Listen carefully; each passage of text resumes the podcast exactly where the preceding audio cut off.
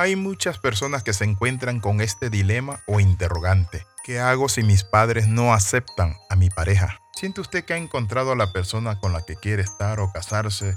¿Está usted enamorado o enamorada? Pero resulta que sus padres, lejos de estar encantados con él o con ella, no lo aceptan. Hay tensión y te preguntas muchas veces, ¿y ahora qué hago? ¿Debo elegir entre mi familia y mi pareja? Si te encuentras en esta situación, te damos la más cordial bienvenida a este devocional titulado Entre la espada y la pared. En Génesis capítulo 27, versículo 46, los patriarcas Isaac y Rebeca pasaron por una situación así.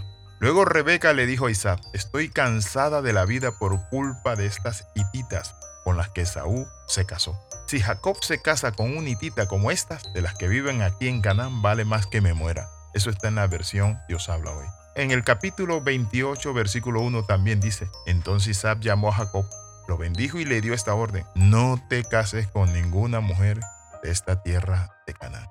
A veces nosotros como hijos podemos ser engañados en nuestro corazón y pensar que nuestros padres se oponen solo por el hecho de oponerse. Pero a veces los padres tienen muchas razones para no ver con buenos ojos a las parejas que sus hijos han escogido.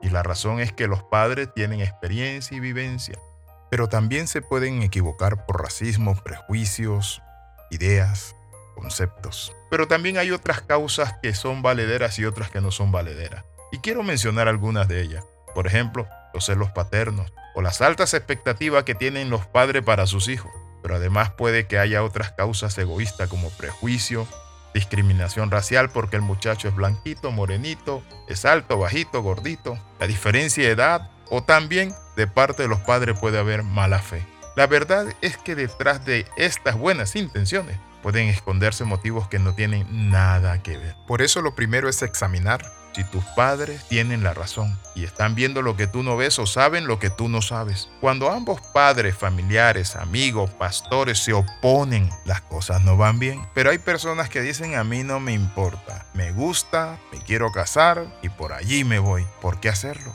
¿Por qué quebrarte la cara? Es importante entonces entender esto, que la Sagradas Escrituras nos dice a nosotros, hablándonos de los patriarcas. La Biblia dice que Isaac junto a su esposa pasaron algo interesante. Rebeca le dijo a Isaac, estoy cansada de la vida por causa de estas hititas con las que Saúl se casó. Significa que la relación de Saúl trajo dolor, tristeza, separación y problemas en la familia de los patriarcas.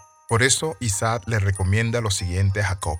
No te cases con ninguna mujer de esta tierra de Canaán. Busque una buena esposa en un buen lugar. La historia sagrada entonces nos muestra a nosotros que Jacob hizo lo que su padre le dijo, mientras que Saúl vivió una vida de rebeldía. Puede ser que tus padres están viendo algo, que la persona es mayor. Dentro de los prejuicios hay un tema un tanto conflictivo y peliagudo, y es la edad. En este caso hay que tener en cuenta que en ciertas etapas de la vida, sobre todo en la adolescencia y juventud, la diferencia de edad entre los miembros de una pareja es muy relevante cuando la edad es muy elevada, aparte de que puede constituir un delito si uno de los dos es menor de edad. Ahora, ¿qué quiero compartir con esto? El desarrollo de una relación desigualitaria trae situaciones conflictivas. En el momento no se mira, con el paso del tiempo, ¿saben qué? Se ven las diferencias y muchas veces terminan en divorcio.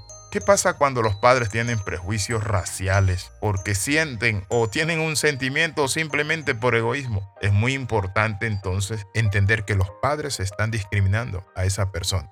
Ya eso es diferente. Pero cuando los padres muchas veces vienen donde el hijo y le dicen las razones y el hijo sabiendo que las razones son de peso, se casa, sigue con esa relación, generalmente esas relaciones terminan en fracaso. ¿Por qué? Porque la Biblia dice escucha a tu padre y a tu madre la que te instruye. Es decir, si tu papá y tu mamá se oponen a una relación porque hay muchos elementos que entran en juego, entonces es importante que nosotros entendamos esto. Tenemos que oír, escuchar y buscar la dirección de Dios y tomar decisiones sabias. ¿Y saben qué? Como dijo alguien, es mejor terminar una mala relación de noviazgo que un matrimonio cuando ya está fundamentado.